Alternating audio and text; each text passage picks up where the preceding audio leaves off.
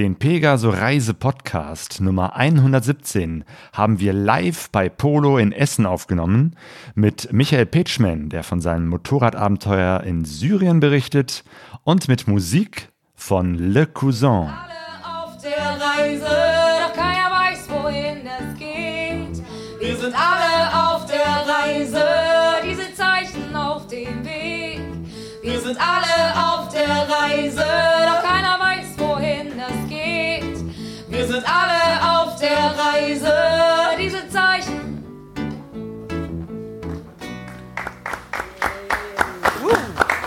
Herzlich willkommen zu Pegaso Reise, dem Motorrad-Abenteuer-Podcast.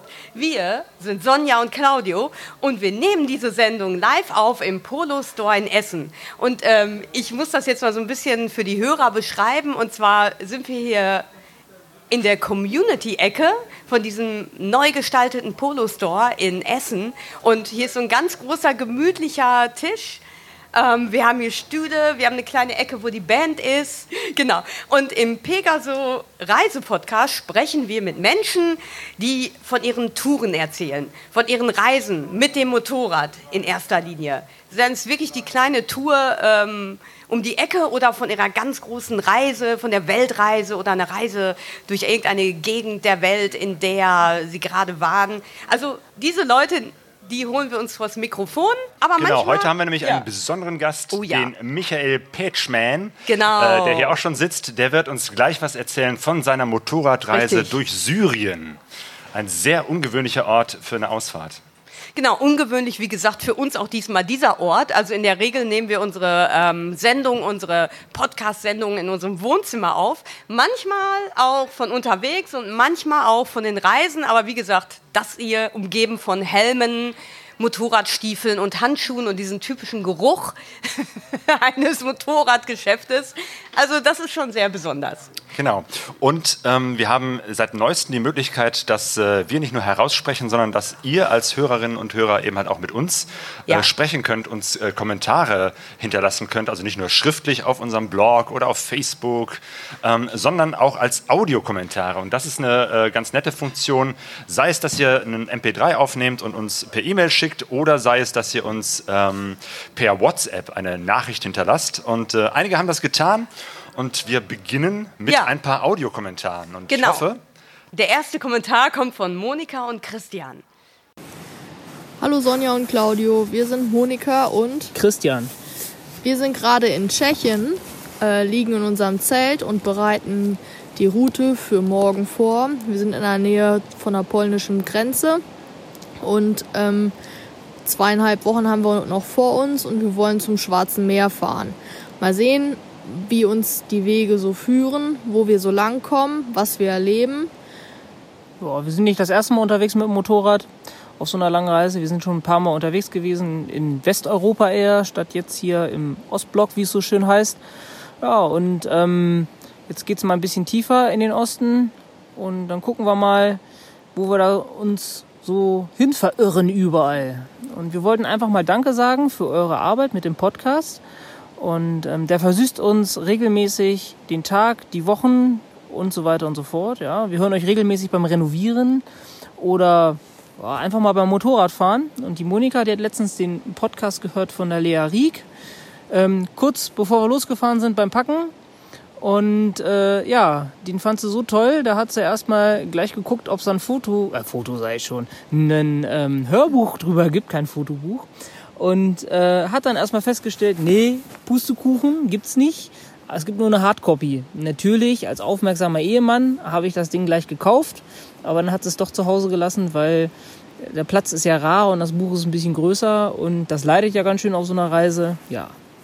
Naja, auf jeden Fall wird das demnächst auch noch gelesen und ja, immer wenn wir euch hören, denken wir, ach, da wollen wir mal hin oder, ah, da waren wir schon, das kennen wir auch.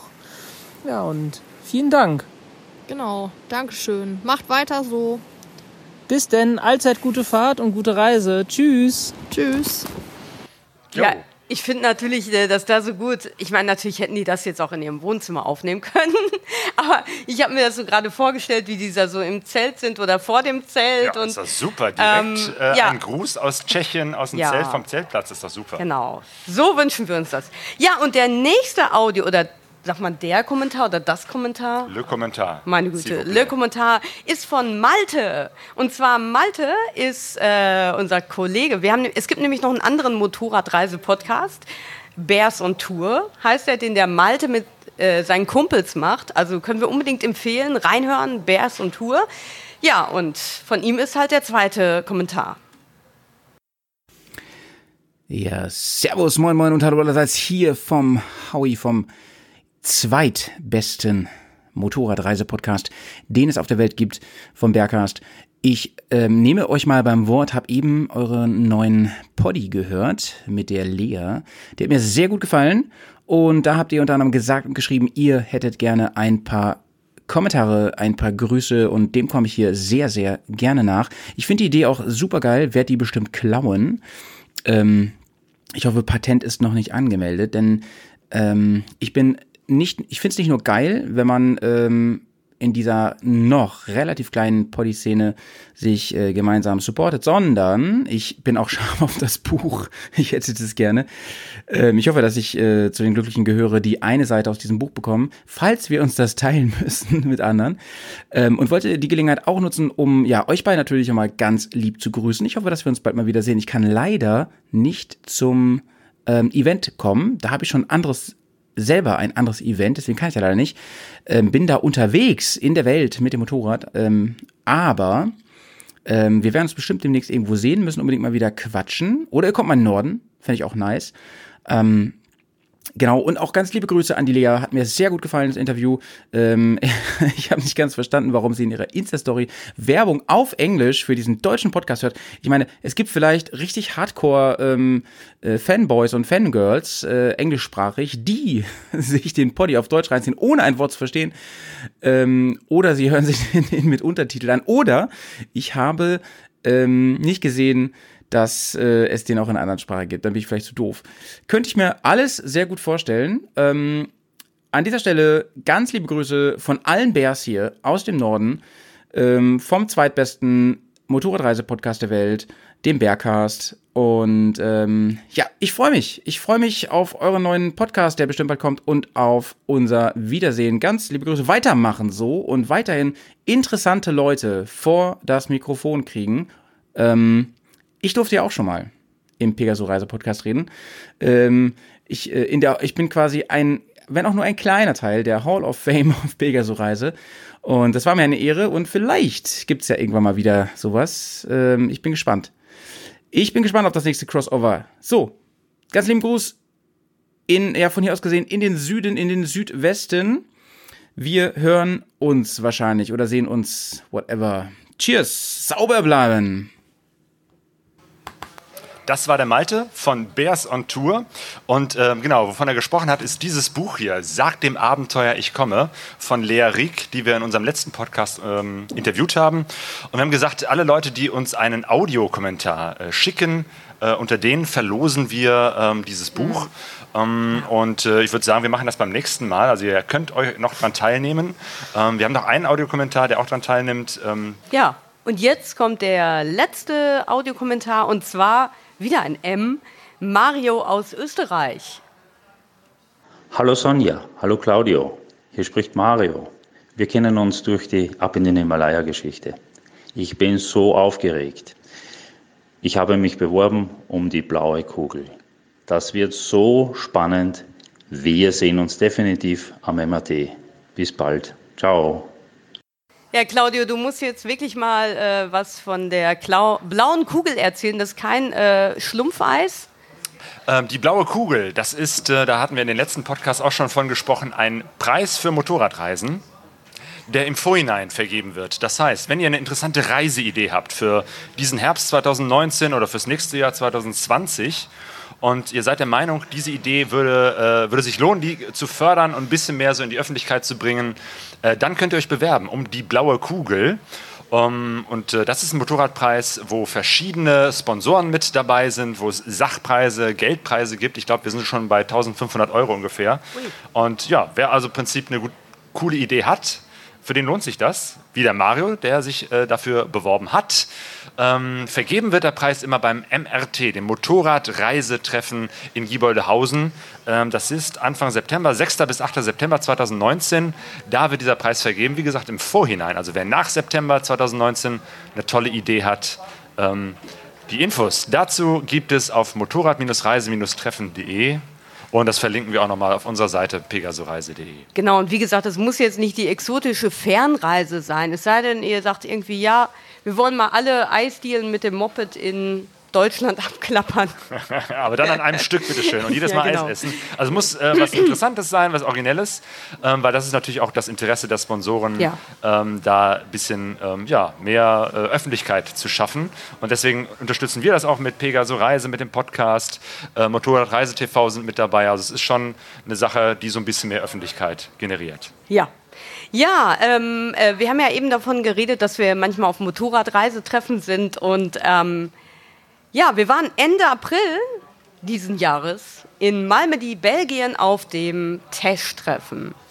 Genau, so ein Motorradreisetreffen ist im Prinzip wie ein Motorradtreffen, nur dass eben halt das Reisen im Mittelpunkt steht. Man trifft sich auf einer großen Wiese, man bringt seine Zelte mit, äh, baut die da auf. Ähm, ja, abends gibt es ein Lagerfeuer. Ähm, an einem der drei Tage, am Samstag, äh, fährt man zu so einer größeren Stadthalle und dort gibt es Präsentationen, dass Leute von ihren Reisen berichten, Fotos zeigen, Filme zeigen ähm, und das so einen richtigen Showcharakter hat. Und ja, so ist eben halt auch das Tesch-Treffen, das benannt ist nach Bernd Tesch, einem Urgestein der Motorradreiseszene. Oh ja, oh ja, genau, wirklich. Also bekannt wirklich wie ein bunter Hund ähm, in, diesem, in dieser Szene. Und äh, für mich war es das erste Mal.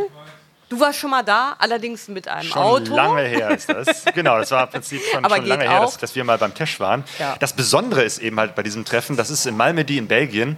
Und um da hinzukommen äh, zu diesem Zeltplatz, muss man durch eine ähm, Flussdurchfahrt durchfahren. Durch und das ist so das, das erste Highlight, wenn man da ankommt, erstmal durch diesen Fluss hindurchzufahren mit den Motorrädern. Ja. Ähm, das ist zwar nicht besonders tief, ich weiß nicht, 30 Zentimeter oder so. Naja, naja, Claudio. Aber es ist eben halt, da fließt Wasser.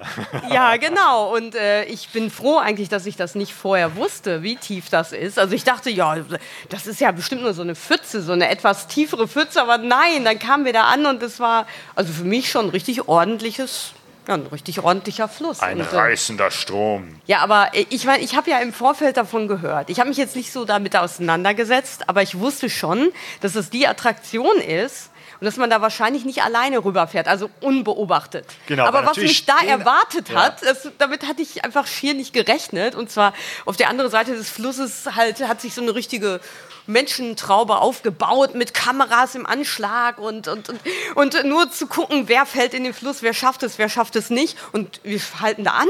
Claudio fährt einfach los. Ich so, äh, ja, äh, Moment, ich muss mir das alles hier erstmal noch eigentlich angucken. Ja, und dann, du wartest, bis ich durch bin. ja, nee, und Weil dann bin ich nämlich irgendwo in der Mitte des Flusses äh, hängen geblieben. Also irgendwie gegen Stein oder irgendwas war da auf jeden Fall. Ähm, ja, zweiter Gang abgewürgt und erstmal. Ich bin nicht umgefallen, aber ich stand da erstmal, musste erstmal meine Karre ankriegen. Dazu muss man sagen, ich war da mit einer Yamaha SR 400, die hat einen Kickstarter. Und dann mit Kickstarter im Wasser, das macht Spaß. Ja, genau. Und ich bin dann ich so kopflos da reingefahren und bin dann einfach auch irgendwie im zweiten Gang irgendwo stecken geblieben. Und dann standen wir da so und. Standen wir beide im Wasser.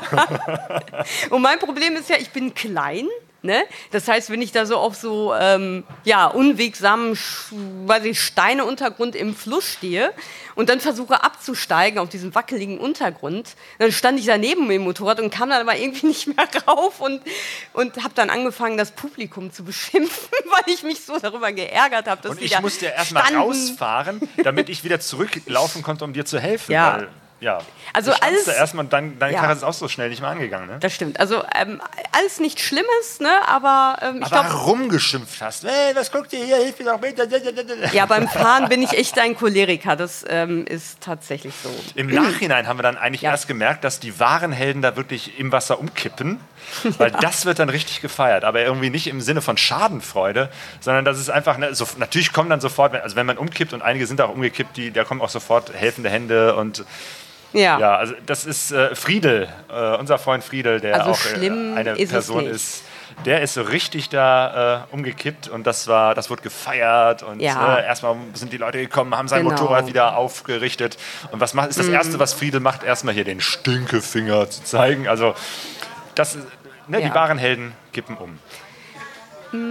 Ja, das Ding ist einfach, ähm, ich hatte ähm, bei diesem Wochenende total minimalistisch gepackt. Normalerweise habe ich noch Ersatzschuhe dabei und dachte jetzt, ah komm, die drei Tage, da werde ich jetzt einfach mal ähm, noch weniger Sachen mitnehmen. Und leider sind meine Motorradstiefel, von oben ist das Wasser da reingelaufen und ähm, danach war meine Stimmung wirklich auf dem Tiefpunkt und ich habe das bereut am Anfang. Aber, aber dann war alles gut und am nächsten Tag bin ich dann über die Brücke, die neben dem Fluss ist, gefahren. es gibt noch eine Brücke, so eine Fußgängerbrücke, über die man auch mit dem Motorrad fahren Ja. kann, aber das ist dann Naja, Ich dachte ja, es ist was Cooles, ähm, durchs Wasser zu fahren. Und dann dachte ich, okay, na, nachdem ich da so hängen geblieben bin, vielleicht ist es doch besser, ähm, mit äh, über die Brücke zu fahren, weil ne, am nächsten Tag ging es dann raus zu dieser Halle. Äh, bin dann über die Brücke gefahren und habe mir dann, an der Ende der Brücke ist so eine, so eine Stufe und habe mir da, äh, es, es machte so Krach, als ich darüber gefahren bin mit meinem Moped. Und da ist mir der Seitenständerschalter unten abgerissen. Das heißt, ne, ich stand da erstmal, das Motorrad ging aus, hab's angemacht, erster Gang rein, wieder aus. Das dreimal wiederholt, bis ich dann gemerkt habe, oh, äh, das ist der Seitenständerschalter. Irgendwie haben wir es dann auch hingekriegt, äh, den, den Schalter irgendwie zu, zu flicken. Ne, man darf ja niemals auf Reisen gehen ohne äh, Gaffertape Ja, oder klar. ähnliches und haben das dann irgendwie getaped und dann ging das auch. Aber danach bin ich dann wieder auf dem Rückweg über den, durch den Fluss gefahren. Das ist für mein Motorrad auf jeden Fall die sichere Seite.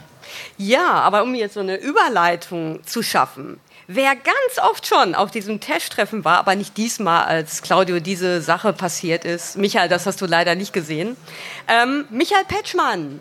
So, ich würde sagen, wir tauschen jetzt mal die Plätze. Ich würde sagen, wir hören erstmal ein bisschen Musik und dann könnt ihr die Plätze tauschen. Genau. Und danach geht es dann weiter mit dem Interview. Jo. Give me your, give me your, give me your attention, baby. I gotta tell you a little something about yourself. You're wonderful, flawless, so you're a sexy lady. But you walk around here like you wanna be someone else.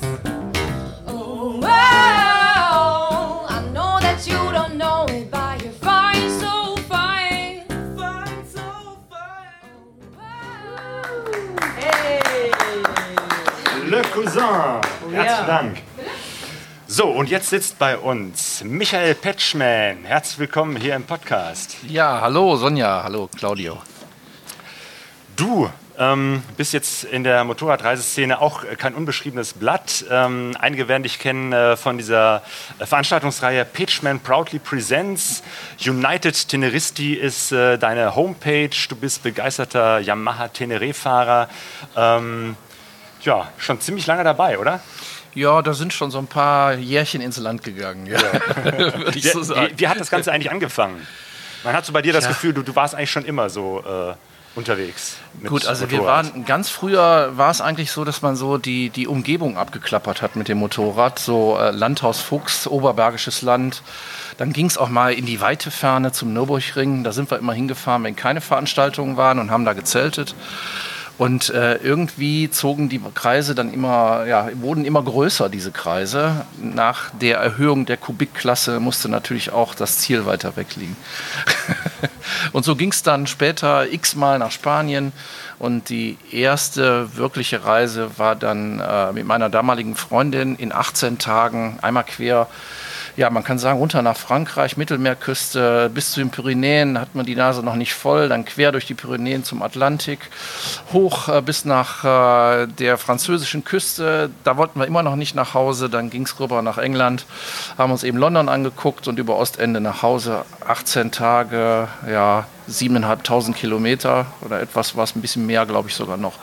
Und dann war der Grundstein gelegt zu reisen. Ja, und immer mit der Yamaha Teneré, mit verschiedenen Modellen. Ne? Das ist irgendwie, dieses Modell hat es dir angetan. Ja, das ist einfach, äh, weil ich lieber reise als in der Werkstatt stehe, äh, habe ich mich dann irgendwann für die Tenerés entschieden.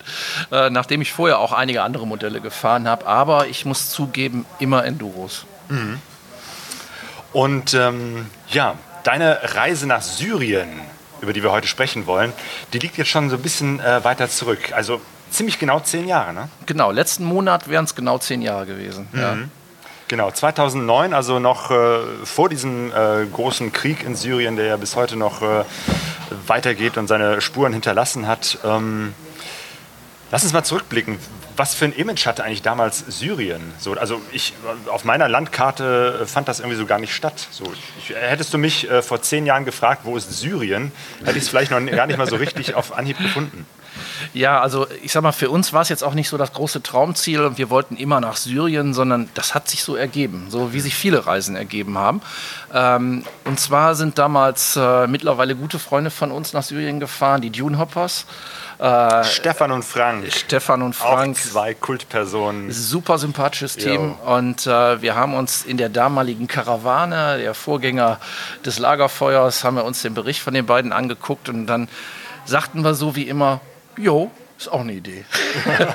Fahren wir mal nach Syrien. Ja, und so hat sich das ergeben. Also wir haben mit den beiden halt gesprochen gehabt, äh, wie einfach ist es, wie schwierig ist es. Äh, und dann gab es diesen Expertenrat, so wie es denn immer geht, fahrt doch mal los. Jo.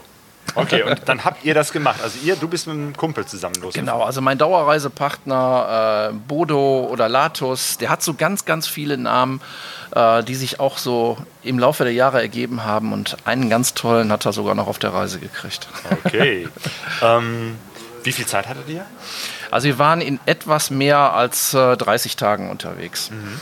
Ähm, also wie die allermeisten Reisen von uns, das, was man in einem normalen Urlaub eben schaffen kann. Mhm. Okay, mal eben nach Syrien. Wie seid ihr da? Äh, ich meine, das ist ein ziemlich weiter Weg. So, ähm ja, es zieht sich. Ja.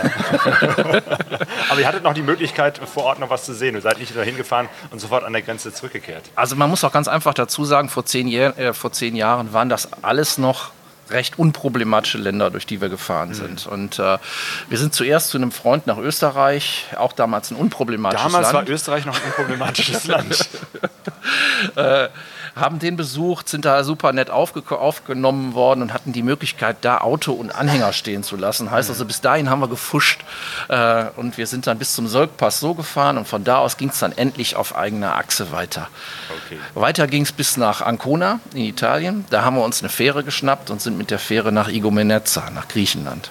Okay, da habt ihr schon mal ein großes Stück erstmal so hinter euch gehabt. Ja, da kam auch die erste Challenge, denn kaum waren wir an Land, äh, hat mein Dauerreisepartner Bodo festgestellt, ich hatte doch mal ein GPS. Hm, das liegt noch in der Kabine. Nachdem ihr schon runter wart. Nachdem wir runter waren, ja. Scheiße. Ja, dann haben wir ein bisschen telefoniert und wir kriegten dann den heißen Tipp, wir könnten das GPS in Padras wieder abholen. Das wäre die nächste Station der Fähre gewesen. Ähm, aber Bodo war irgendwie der Ansicht, es reicht auch, wenn wir es auf der Rückfahrt wieder abholen. Also man muss nicht unbedingt ein GPS dabei haben. Wie ist das überhaupt mit GPS in, in Syrien? Gab es da GPS-Karten? Ähm, begrenzt, ja. Also es gab, gab eine, eine Übersicht. Äh, auch damals war es mit den, mit den OpenStreetMaps noch nicht so weit. Ähm, aber wir hatten viele Karten dabei. Das tun wir heute noch. Ich sage immer, wer ganz ohne Karten fährt, fährt auch ganz ohne Überblick. Das stimmt. Für, für, für den Überblick und äh, äh, einen Plan zu haben, äh, wo man eigentlich gerade ist, so ist das nicht verkehrt, immer eine Papierkarte dabei zu haben, weil man könnte ja auch mal sein GPS irgendwo liegen lassen und dann ist es weg. Zum Beispiel, ja. aber es ist eben auch wirklich eben zum ja. Überblick haben. Auf dem GPS sieht man so, was man als nächstes vorhat, mhm. aber äh, die Karte bringt einen dann doch nochmal auf tolle Ideen. Mhm. Okay. Griechenland und dann wahrscheinlich Türkei? Genau, dann ging es quer durch die Türkei. Ähm, da bleibt vielleicht noch zu sagen, ähm, es war ganz witzig, weil man in Griechenland nur einen Personalausweis braucht und in die Türkei, um da einzureisen, braucht man auch nur einen Personalausweis. Also haben wir den auch genutzt äh, an der Grenze zu Syrien. Da braucht man dann zum ersten Mal seinen Pass und das Visum, was man vorher äh, beantragt hat. Heißt also, man muss genau sagen, an welchem Grenzübergang will man rein, an welchem Grenzübergang will man wieder raus. Mhm. Und äh, naja, das wird nachher noch eine kleine Rolle spielen, äh, weil wir dann bei, dem, bei der Abgabe des Personalausweises so einen kleinen Papierzettel in die Hand gedrückt kriegten, wo uns dann gesagt wurde, nicht verlieren. Okay, das merken wir uns mal im Hinterkopf. Ihr seid dann also sozusagen rein nach Syrien, wo ungefähr? Äh, sind wirklich bei Aleppo rein. Bab el Hawa hieß der Grenzübergang, an dem wir rein sind. Und auch das war halt ja wirklich ein, das Betreten einer neuen Welt. Ja, beschreib mal. Ja, also ein, ein Grenzübergang äh, gar nicht mal so überlaufen, aber man steht auf einmal da und merkt, man ist auf einer anderen, in einer anderen Welt. Es geht in einen großen Saal rein. In diesem Saal war eine große Glasscheibe, die den Saal getrennt hat. Und hinter der Glasscheibe standen die ganzen Beamten. Es gibt einen Pflichtumtausch oder es gab einen Pflichtumtausch in Syrien, mussten halt syrisches Geld wechseln. Mhm. Und hinter diesem Schalter waren die Beamten dabei, Geld zu zählen. Und zwar genauso wie bei Dagobert Duck, nur dass sie eben nicht in so einem Geldkeller waren, sondern die haben dann so 30 Zentimeter hohe Geldstapel in der Hand gehabt. Äh, und ich habe wohl ziemlich dämlich aus der Wäsche geguckt. Hinter dem Schalter hat dann irgendwie alles gelacht. Äh, die guckten auf uns machten ihre Späße. Ich habe immer noch doof so geguckt. und in dem Moment hat dann jemand so ein großen 30 Zentimeter Stapel mit einem Gummiband genommen und hat ihn über die Scheibe zu mir geworfen.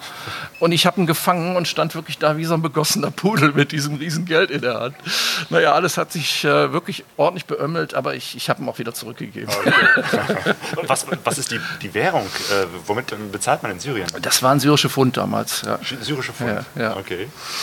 Und, und wie sieht es aus, wenn man nach Syrien reinfährt? Also von der Türkei habe ich ja noch irgendwie eine Vorstellung, aber Syrien so? Also ich habe jetzt natürlich immer nur diese, diese ganzen zerstörten Häuser äh, vor Augen, aber wie sah Syrien da aus, die Landschaft? Also es war wahrhaftig äh, genauso. Also es gab auch viele, viele zerstörte Häuser, nur eben, dass die von den Römern waren. Oh. Das heißt also, es gibt unglaubliche Hinterlassenschaften der Römerzeit. Oh. Und das Interessante da ist, es ist nicht abgesperrt in irgendeinem Museum oder sowas, sondern die liegen neben der Straße. Das heißt, da kann man durchaus neben der Straße eine Riesensäule liegen sehen, die behauen ist mit Malteserkreuz und wer weiß was alles. Und die Geschichte folgt einem auf Schritt und Tritt. Mhm. Ähm, wir sind überall sehr, sehr freundlich aufgenommen worden. Also es war, äh, wir waren am Anfang natürlich ein bisschen auch, äh, ja, hatten komische Gefühle, wussten nicht, was kommt da Neues auf uns, wie müssen wir uns verhalten. Aber es stellte sich ganz schnell heraus, äh, wir müssen uns genauso verhalten wie überall anders auch. Also die Leute respektieren und einfach schauen, wie machen die es und so machen wir es auch. Ja. Wie ist so der Verkehr in Syrien? Ja, der Verkehr war eigentlich bis zu den Großstädten völlig unproblematisch. Also kann man wirklich gut fahren. Ich sag mal, wer die Türkei geschafft hat, schafft auch Syrien. Äh, also es ist natürlich schon alles ein bisschen äh, mehr improvisiert als bei uns. Da zählen die Linien auf der Straße nicht unbedingt. Ähm, es sind sehr viele LKWs unterwegs gewesen, aber auf diesen Hauptrouten. Mhm. Aber es war wirklich ein gutes Durchkommen. Es war auch äh, meist äh, auch eben in unserer Schrift ausgeschildert. Also wir haben auch alles so eigentlich wirklich gut gefunden. Okay, das heißt, genau, weil eigentlich ist, man spricht Arabisch, man schreibt Arabisch, aber es war ja. halt auch in lateinischer Schrift. Ja, ja, genau. Oh, ja. Das ist gut. Genau, weil das, das wäre auch so die nächste Frage. Äh, wie ist das mit, mit arabischer Schrift? Kannst du das irgendwie lesen? Nee, keine Chance. Ja. Keine Chance. Ich kann sie schon mal schön finden, mhm. aber entziffern kann ich sie nicht wirklich. Okay. Ja. Das würde dann in den Innenstädten schon ein bisschen problematischer. Also wenn man da dann ein Hotel sucht oder sonst irgendwas, äh, wird es eng. Mhm.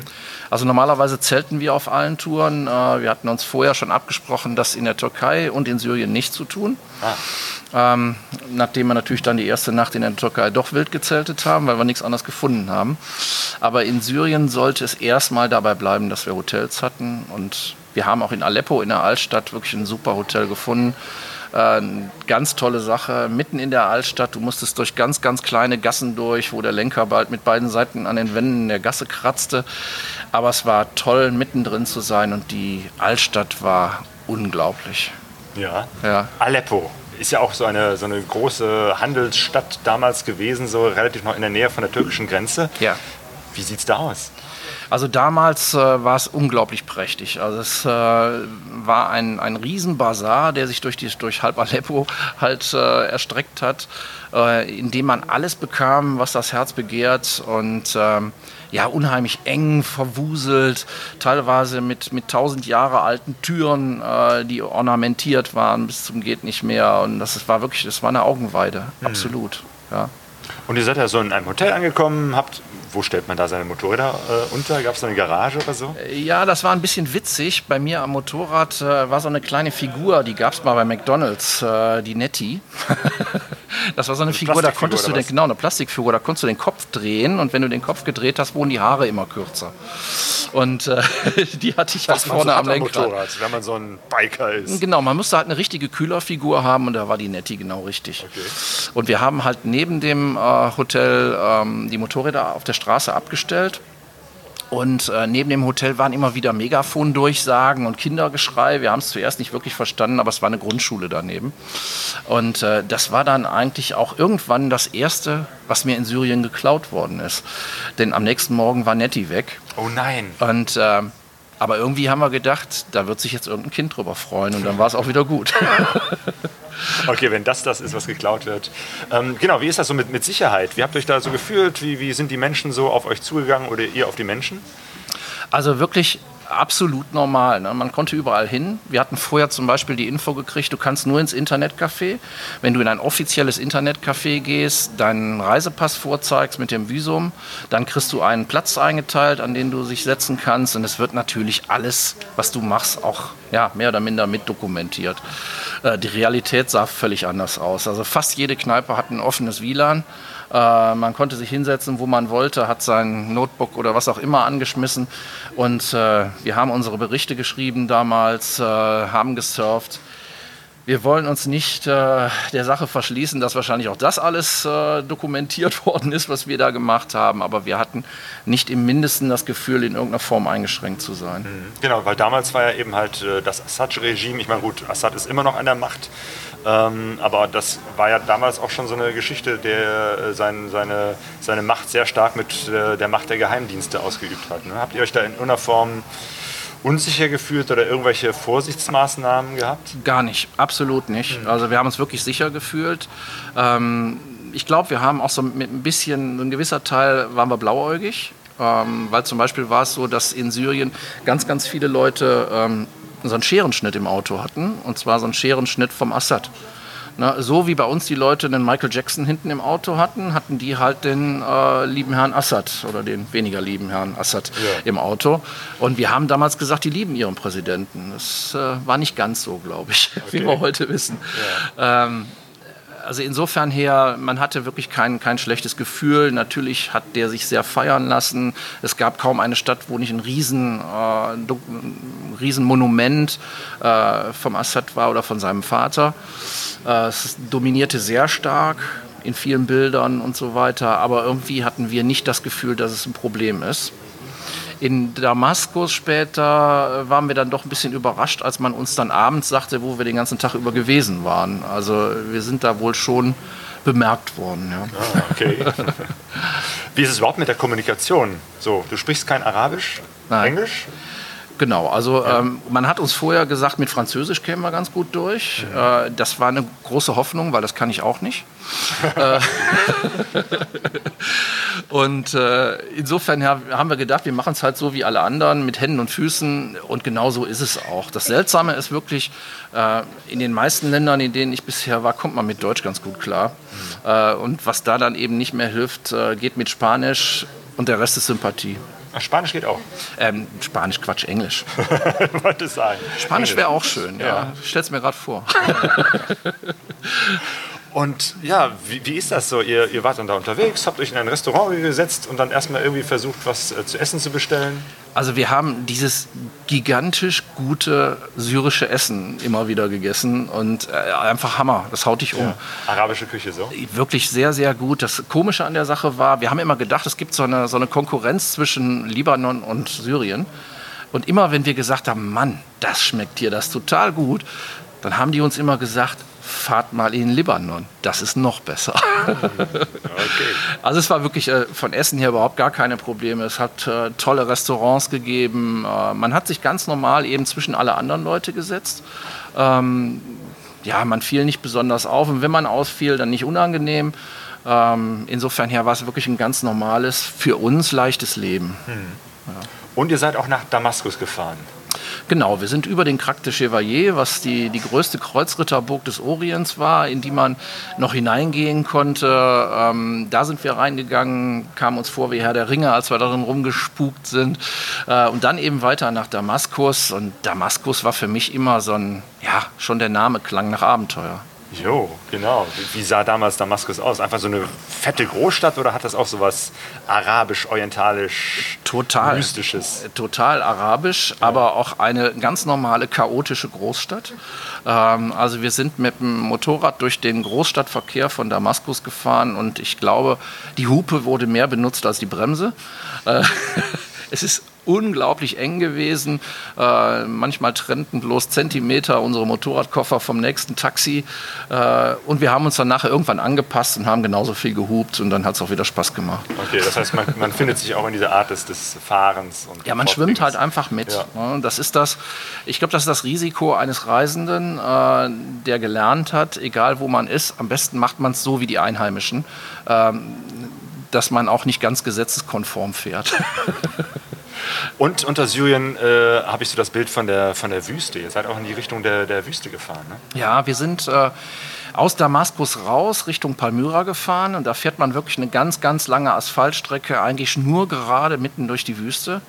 Äh, und da gab es zum Beispiel mittendrin das äh, Bagdad Café 66. Also das mussten wir unbedingt besuchen, sind dann da rein, haben einen Tee getrunken und das Interessante da war eben auch so syrische Mentalität damals. Ne? Wir wollten dann irgendwann bezahlen und der Wirt des Bagdad-Cafés war richtiggehend entrüstet und hat zu uns gesagt, nein, Fahrradfahrer und Motorradfahrer zahlen nicht. Cool. Weil da ist es so warm, da muss man einfach einen Tee trinken und insofern her waren wir eingeladen. Also Schön. es war wirklich auch, ja, wir sind sehr oft eingeladen worden. Es war sehr nett. Ja. Wie ist es sonst, durch die Wüste zu fahren mit Motorrädern? Ich meine, im Sand ist ja immer schwierig. Ja gut, bis dahin war es alles äh, Straße gewesen. Okay. Ähm, man hat immer so ein bisschen das Gefühl, jemand hat einem einen äh, Föhn auf den Lenker montiert, äh, der einem sehr heiß ins Gesicht bläst. Äh, es war also, schon heiß. So, es war schon sehr heiß, ja. Hast du irgendeine Idee, wie, wie, wie heiß? Es ging an die 40 Grad. Oh. Doch, es ging an die 40 Grad. Ja, ähm, ja Ne? Also wir hatten damals schon, sind wir immer viel mit, mit Protektorenhemd gefahren und darüber muss das Fahrerhemd. Die Jacken waren dann irgendwo hinten im Gepäck verstaut. Äh, so lebt es sich ganz gut und der Trinkrucksack gehört eigentlich zum ja, wichtigsten Utensil, was man dabei hat. Also viel trinken ist ganz, ja. ganz wichtig. Okay. Naja, die Strecke ist halt auch sehr interessant, äh, weil man eben zur irakischen Grenze sehr nahe fährt. Ähm, irgendwann sahen wir dann so komisch eingebuddelte Panzer neben der Straße, die nach, äh, nach dem Irak ausgerichtet waren. Damals war es halt eine heiße Zeit. Ähm, das heißt Syrien, Irak. Syrien, Irak, die haben sich halt noch, äh, noch sehr beäugt. Mhm. Ähm, und das haben wir halt in, Samyra, in Palmyra sehr stark festgestellt, weil in Palmyra gab es zu dem Zeit eine echte Wirtschaftskrise dadurch ausgelöst, dass alle Touristen, die früher nach äh, Syrien gefahren sind, sind immer alle nach Palmyra. Palmyra ist 120 Kilometer von Bagdad entfernt und keiner hat sich mehr getraut, ja, weil in Irak der Krieg gewütet hat und äh, naja, viele Touristen sind einfach weggeblieben. Und das merkte man hauptsächlich daran, dass eben die ganzen Hoteliers uns wirklich sehr stark bedrängt haben. Kommt zu uns, kommt zu uns, die anderen sind schlechter. Ähm, das war auf den ersten Blick ein bisschen beklemmend. Mhm. Genau, weil Palmyra war ja einfach der Touristenort schlechthin mit diesen ganzen alten ähm, Skulpturen und, und, und äh, ja, den, den Ruinen aus der römischen Zeit. Ne?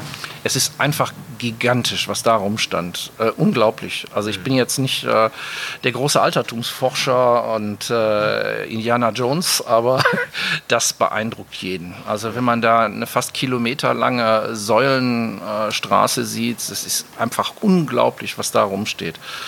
Und äh, wir haben dann nachher auch ein Hotel gefunden, direkt an dem, äh, ja, an dem Hotspot der, der, der römischen Hinterlassenschaften mhm. und haben eigentlich nur gefragt, ob wir bei denen auf dem Dach zelten dürfen. Äh, und dann sagte man uns, komm mit rein, ja, guckt mal, das ist das Dach, da könnt ihr drauf. Es war schweineheiß, unheimlich staubig. Ja. Äh, und dann haben wir gefragt, ob wir auch irgendwo duschen könnten. Ja, wir könnten im Zimmer duschen. Und man hat uns das Zimmer gezeigt. Wir könnten aber auch das Zimmer haben. Dann haben wir gesagt, okay, was kostet das Zimmer denn? Ja, umgerechnet 10 Euro. Haben wir, haben wir gezeltet, Claudio? nein. da sagt man nicht nein. Ja, und das, das Erlebnis eigentlich vor dem Hotel, was auch wichtig war, weil wir eben gesagt haben, wie ist die Sicherheitslage, wie sicher habt ihr euch gefühlt?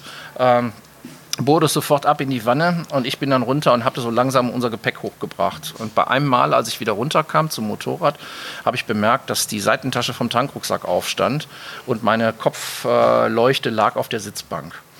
Also war da jemand dran. Und ich habe da so ein bisschen vor mich hingeknöttert und habe da gestanden und habe gesagt, hm, haben sie uns beklaut, irgendwas fehlte. Ich wusste nicht was, aber irgendwas fehlte. Und dann kam der Hotelier aus dem Haus. Und ähm, der war total aufgeregt, dass vor seinem Hotel, in seiner Straße, in seiner Stadt sowas Schlimmes passiert ist. Ja, also es war für ihn wirklich ganz, ganz schlimm, dass da äh, Touristen beklaut worden sind.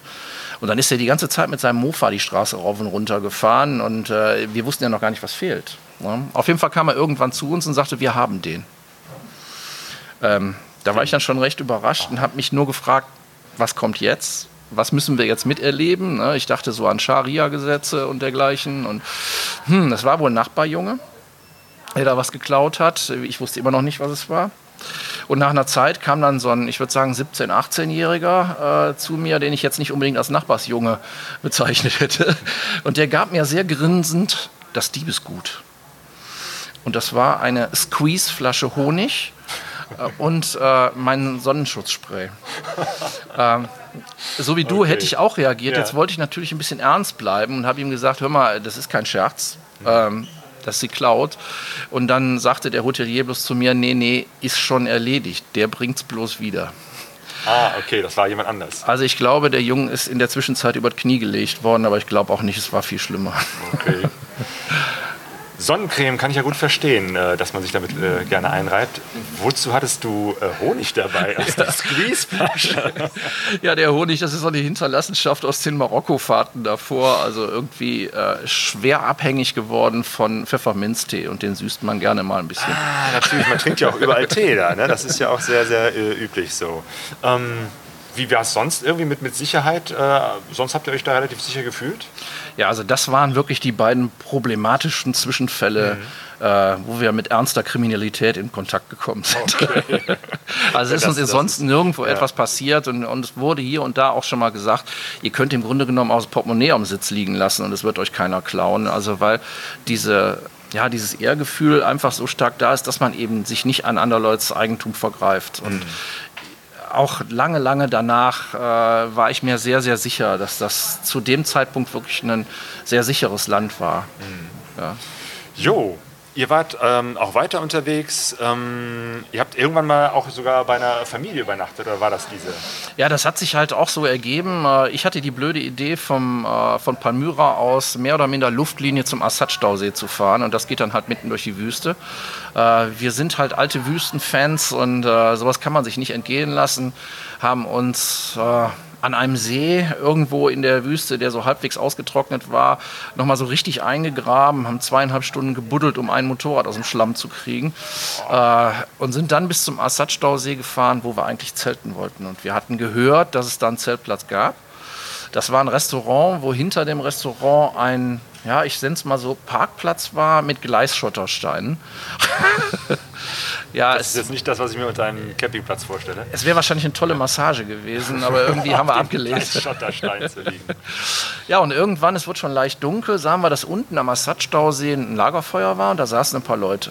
Dann habe ich gesagt, komm, lass uns mal da runterfahren, wir fragen die, ob wir da zelten können. Und du hast es eben schon angesprochen, das Fragen ist nicht ganz so einfach. Ne? Man muss viel mit Händen und Füßen. Und es zeigte sich dann, es waren, ich weiß nicht, vier oder fünf Männer und zwei Frauen. Und ähm, wir haben dann mal so gefragt, mit, mit Hand unterm Kopf halten, können wir hier schlafen, können wir ein Zelt aufbauen. Und äh, nach einer gewissen Verhandlung wurde uns dann gesagt, ja, wir dürften da zelten, aber nur unter der Bedingung, dass wir mit denen Tee trinken. Die Bedingung war leicht zu erfüllen. das haben wir gemacht und die packten auf einmal aus. Äh, ein riesen äh, Teppich wurde da hingelegt, es wurde die Wasserpfeife ausgepackt, es wurde Tee gemacht. Und irgendwann sagte man die, uns, die Modalitäten haben sich geändert. Äh, Wir dürfen doch nicht zelten, es sei denn, wir würden mit denen essen. Ja, dann habe ich mich umgezogen, habe mir eine kurze Hose angezogen. Ich habe mich getraut, weil eben einer von denen, der so der in Anführungsstrichen Anführer war, auch eine kurze Hose hatte. Genau, wie ist das überhaupt so mit Kleidung? Ja, Gab es also- einen Unterschied? Also ich- eher bei den, bei den Frauen, ne? Bei den Frauen, die waren größtenteils verschleiert, aber auch nicht alle. Ja, und es war zum Beispiel eine dabei, die Rose, äh, die relativ stark geschminkt war, hatte das Gesicht auch äh, völlig unverschleiert. Beide Frauen haben ganz normal äh, mit uns kommuniziert. Sie konnten es auch besser als die Männer, weil es stellte sich raus, es waren die Englischlehrerinnen von dem Ort. Ähm, ein bisschen problematisch war, ähm, dass sie eben, ja, ich sag mal, Grundschulenglisch-Niveau hatten. Äh, die kannten das Wort Child zum Beispiel nicht. Äh, Child für Kind. für Kind. Ja, es war ein bisschen schwierig. Und ähm, naja, auf jeden Fall haben wir dann nachher mit denen gegessen und das war wirklich unheimlich toll. Also wir haben da zusammengesessen, die haben Hähnchenteile gegrillt und so weiter. Und als wir dann schlussendlich ähm, aufbrechen wollten, es war schon richtig dunkel, um unser Zelt aufzubauen, haben sie gesagt, die Modalitäten hätten sich wieder geändert. Äh, wir dürften gar nicht da zelten, weil wir müssten mit zu denen nach Hause kommen. Hey. Und da könnten wir dann übernachten. Aha. Und das habt ihr dann gemacht? Das haben wir gemacht. Ähm, sind dann eben äh, wirklich mitten in der Nacht hinter dem Pickup-Jeep von denen hergefahren, nochmal eine halbe Stunde durch die Wüste. Äh, naja, wir haben eben auch alle unsere Sicherheitsbedenken vorher abgeschüttelt, sind dann an einem Haus äh, angekommen mit einer großen Marmorplatte davor, also es war schon nicht das Schlechteste, haben dann äh, mit unserem Gastgeber zusammen in seinem Schlafzimmer geschlafen. Wir haben uns die Couch genommen, er wollte eigentlich äh, uns, uns sein Bett anbieten und selber auf die Couch. Wir haben gesagt, nee, nee, lass mal, wir nehmen die Couch. Und am nächsten Tag stellte sich raus, das war der Bürgermeister von einer 2000 Einwohnerstadt. Hey, Und der hat äh, den richtigen getroffen. unglaublich. Also der hat uns dann die Stadt gezeigt am nächsten Tag, die äh, Milchaufbereitungsanlage, hat uns gezeigt, wie die Ziegen gemolken werden, ist mit uns zum Assad-Staudamm, hat den aufschließen lassen, hat uns die Turbinen da drin gezeigt. Äh, alles das, was man nicht darf, also Turbinen fotografiert und so weiter. Also es war wirklich toll. Wow. Ja. Also es ist auch, ähm, das ist eine von den Geschichten, äh, wo ich immer so eine Träne im Knopfloch habe. Ähm, weil ich mir auch später mal auf der Landkarte angeguckt habe, wo ist das eigentlich alles gewesen? Das war sehr nah an Raqqa dran. Na, also Raqqa, die Stadt, die dann später so die, die, das Zentrum des IS, des Islamischen Genau. Staats und äh, dieser, dieser Terrorgeschichte war. und man fragt sich halt, was ist aus den Leuten geworden? Ja, Na, genau. Habt ihr da irgendwie noch Kontakt gehalten? Also ich weiß, dass, äh, dass ich ein halbes Jahr später oder sowas eine Riesennummer auf meinem Handy hatte. Ähm, und auf dieser Nummer konnte man halt sehen, es kam irgendwo aus dem Ausland. Ich bin dann dran gekommen und hörte bloß ein Hello. Denn damit waren die Englischkenntnisse schon fast erschöpft. Äh, es wurde dann noch ein Happy Valentines gerufen und äh, ja, man hat so ein bisschen Hallo und es, es war auf jeden Fall unser Gastgeber äh, gewesen vom Assad-Stausee. Und äh, das war eigentlich auch eins der letzten äh, Lebenszeichen, was ich bekommen habe. Später nochmal eine WhatsApp äh, mit leider arabischer Schrift, die mir keiner übersetzen konnte. Äh, das war schon zur Zeit äh, ja, des Kriegs in, in, in Syrien. Ja. Genau, wann ging das los? 2011, ne? Und ja, ich denke. Ja. mit IS und äh, Assad und äh, ja, es ist äh, wahrscheinlich äh, schlimm, äh, wenn man das einmal so kennengelernt hat als schönes Land oder auch Palmyra irgendwie als, als, Ja. als schönen Ort. Äh, und jetzt sieht man eigentlich im Prinzip nur noch diese äh, Fotos von völlig zerstörten Gebäuden und Menschen auf der Flucht. Also wir haben zum Beispiel in Damaskus haben wir bei einer Familie gewohnt, äh, die Zimmer vermietet haben, hauptsächlich für Studenten und so weiter und haben da mit einem ja, mit einer Studentin aus USA zusammengesessen und einer Studentin aus Holland, eine Pakistanerin, die in Holland wohnt, aber in, in äh, Damaskus äh, Arabik studiert hat. Und ähm, ja, von dieser Familie sind wir unglaublich aufgenommen worden und ähm, mir fällt es immer noch schwer, darüber zu sprechen. Als wir gefahren sind, äh, sagte Papa Falou dann noch nachher zu uns, kommt ihr jemals wieder nach Damaskus, denkt dran, ihr habt hier Familie. Das ist hart, Ja. weil auch von denen wissen wir nicht, äh, was aus denen geworden ist. Ja, es ist äh, schade, ähm, aber auf der anderen Seite glaube ich gut, äh, dass äh, ihr das eben halt noch kennengelernt habt als intaktes Land, als, als Staat und von daher nochmal ein Bild vermitteln könnt, das jenseits der, der üblichen äh, schlimmen Katastrophenmeldungen sind. Absolut, absolut. Vor allen Dingen auch, weil man, ja, ich sag mal, die Menschen kennengelernt hat. Und ähm, ich würde sagen, also Syrien war von all den Ländern, die wir besucht haben, wirklich mit Abstand das gastfreundschaftlichste Land, in dem wir waren. Da haben Menschen wirklich alles gegeben, die selber nicht viel haben. Ja, und von daher wird sich wahrscheinlich jetzt auch äh, deine Perspektive, als es darum ging, dass so viele Flüchtlinge nach Deutschland kamen, ähm, auch eine, eine andere gewesen sein, weil du wahrscheinlich gerade, weil ja viele Menschen 2015 auch aus Syrien kamen, eine ganz andere, äh, ganz anderen Background äh, für dich äh, hatte. Absolut. Also ähm, ich glaube, keiner geht aus diesem Land freiwillig weg. Also all diese Menschen, die jetzt auch bei uns sind, äh, hatten eine Heimat, hatten eine gute Heimat, hatten teilweise wirklich ein gutes Leben.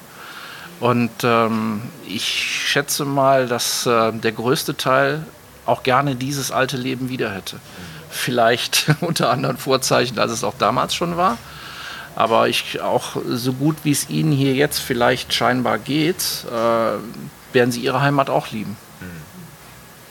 Ja, Erkenntnisse, die man manchmal wirklich äh, erst äh, bekommt, wenn man tatsächlich sich auf den Weg macht, irgendwo hinreist, wo sonst keiner auf die Idee kommt. Äh, eine Motorradreise nach Syrien.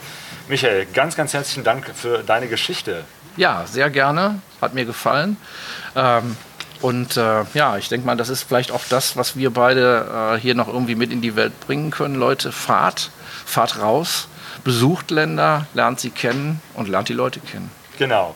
Du ähm, erzählst ja nicht nur von deinen Geschichten, sondern lädst auch andere Leute ein, die bei Patchman Proudly Presents in Wuppertal äh, ihre Motorradreisegeschichten erzählen. Da vorne liegen auch Flyer ähm, und wir werden das natürlich auch äh, verlinken in unseren Shownotes auf pegasoreise.de. Äh, da kann man mehr erfahren von dir und von deinen Gästen. Ja, also es läuft seit einigen Jahren. Ähm, immer wieder die verschiedensten interessanten Reiseleute. Ihr wart auch schon bei uns, bei mir in Wuppertal, habt damals Sumatra gezeigt. Äh, da kann ich mich noch gut dran erinnern. Das war auch eine tolle Sache. Yo. Und ich freue mich immer wieder, mit so verschiedenen Leuten in die verschiedensten Länder reisen zu können. Jo. Ja, das ist das, was uns äh, sozusagen zusammenhält. Die interessanten Reisegeschichten. Ähm, Michael, dir ganz, ganz herzlichen Dank. Ihr müsstet auch einmal kurz die Plätze tauschen mit Sonja, weil dann kommen wir schon zur Abmoderation. Denn wir äh, machen diesen Live-Podcast hier und äh, werden äh, den nächsten machen am 15. Juni. Ähm, da haben wir einen anderen Gast, da wird der Andreas Prinz, der Schrauberprinz bei uns sein, ähm, der von seiner Motorradreise durch Namibia und Südafrika erzählt. Und ähm, ja, eine ganze Menge Dinge von denen, die wir so erzählt haben, werden wir natürlich auch nochmal verlinken auf unserer Seite. Nämlich die blaue Kugel, den Motorradreiseförderpreis. Und natürlich das Motorradreisetreffen in Gieboldehausen. Und die Seite vom Patchman United Teneristi. Ja, natürlich. Bleibt uns noch Tschüss zu sagen. Ja. Ja. Man merkt, ich bin jetzt noch ganz überwältigt von der Geschichte, die der Michael erzählt hat. Nein, also ich sage natürlich auch Tschüss. Es war wirklich mal jetzt ein interessantes Erlebnis in diesem Motorradstore, einen Podcast aufzunehmen. Ja, Genau. Und wir beenden das Ganze natürlich, so wie wir begonnen Ja. haben, mit Musik von Cosima und Jean-Louis und Leon. Zusammen Le Cousin. genau. Tschüss und gute Reise. Gute Reise. feared of something new, but it is true that we can try to take the next step toward you and I, I guess. In our heart there is much more, even if we're insecure. Just try to try it just to be sure. We know it's so, so long. pegasoreise.de